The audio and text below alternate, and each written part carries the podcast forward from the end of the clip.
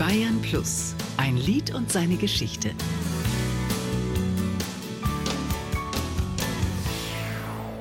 Sag ihr auch, ich lieb sie immer noch. Gerd Christian, sag ihr auch. Und ich weiß nicht, ob das je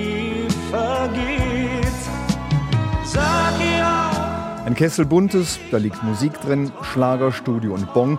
So hießen die großen Unterhaltungssendungen des DDR-Fernsehens. In allen Sendungen ist der Sänger Gerd Christian aufgetreten. Seinen Erfolg in der DDR verdankt er vor allem seinem ganz großen Hit Sag ihr auch. Der ist Ende der 70er Jahre erschienen. Gerd Christian. Ich hatte also den Titel Sag ihr auch von meinem Bruder Holger Biege. Ich heiße also Gerd Christian Biege und der Bursche hat für mich das Lied damals komponiert, arrangiert und geschrieben überhaupt und auch produziert im Rundfunk. Und das war so ein überraschender Erfolg. Und da wurde dann kurzerhand eine Platte draus gepresst. Ich habe sogar 80 DDR-Mark für diesen Hit bekommen, der sich über eine Million mal verkauft hat. Da kann man sehen, wie reich wir alle geworden sind. 1973 erhielt der 1,90 Meter große Mann seinen Berufsausweis als Sänger. Das war in der DDR die Erlaubnis, öffentlich aufzutreten. Ohne Ausweis ging da in der Regel gar nichts. Die Musikszene in der DDR war ja völlig anders. Wir hatten nur eine einzige Plattenfirma, das war Amiga. Da konnte man nicht einfach so mal mir nichts, dir nichts, alle zwei, drei Jahre eine Platte hinlegen.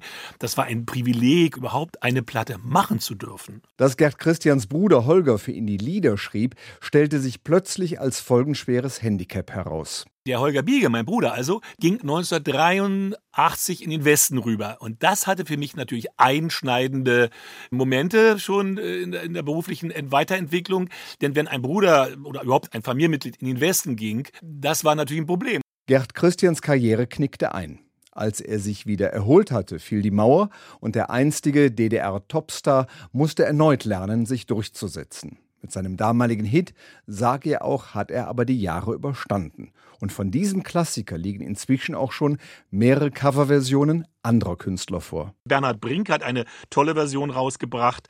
Leonard in der Schweiz hat eine wunderschöne Version rausgebracht. Die Kastelruther Spatzen, man höre und staune. Und sogar der Montanara Chor. Mich haben oftmals Fans gefragt, ob ich da sauer bin. Ich sage im Gegenteil, ich freue mich. Wenn ich den da hochgesungen habe, dann freue ich mich doch, wenn der von anderen Kollegen übernommen wird. Aber für mich war es eine Ehre. Ein Lied und seine Geschichte. Auch im Radio. Jeden Dienstag neu auf Bayern Plus.